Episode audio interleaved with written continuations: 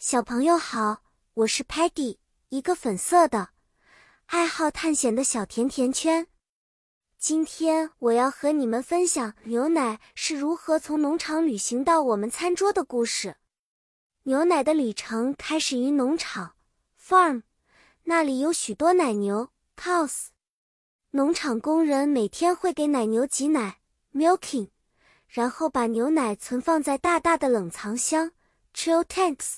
里保持它新鲜。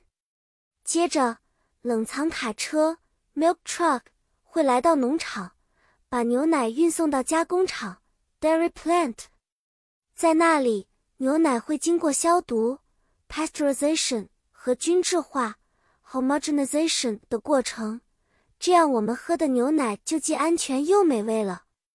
处理完的牛奶装进瓶子 （bottles） 或盒子 （cartons）。然后放到卡车上，分送到超市 （supermarket） 和商店 （stores）。小朋友们去购物的时候，可以看到它们整齐的排列着。现在我们可以来学习几个单词了：farm 是农场，milking 是挤奶，pasteurization 是牛奶消毒，homogenization 是牛奶均质化，supermarket 是超市。牛奶的旅程很神奇，对不对？通过这个旅程，我们每天都可以喝到美味又健康的牛奶。好啦，小朋友，故事讲完了，你们学会了牛奶从农场到餐桌的旅程了吗？